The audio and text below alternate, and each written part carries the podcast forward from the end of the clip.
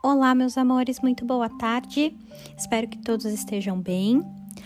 O podcast de hoje é para orientá-los e informá-los de como a nossa aula acontecerá. Na aula de hoje, nós vamos retomar alguns conceitos que nós vimos no segundo bimestre, como ditongo e ato. Vamos relembrar o, qual era a diferença dos dois. Vamos também relembrar um pouco mais sobre pronome possessivo.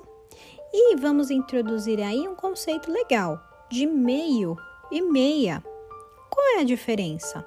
Quando nós usamos o meio, quando nós usamos a meia?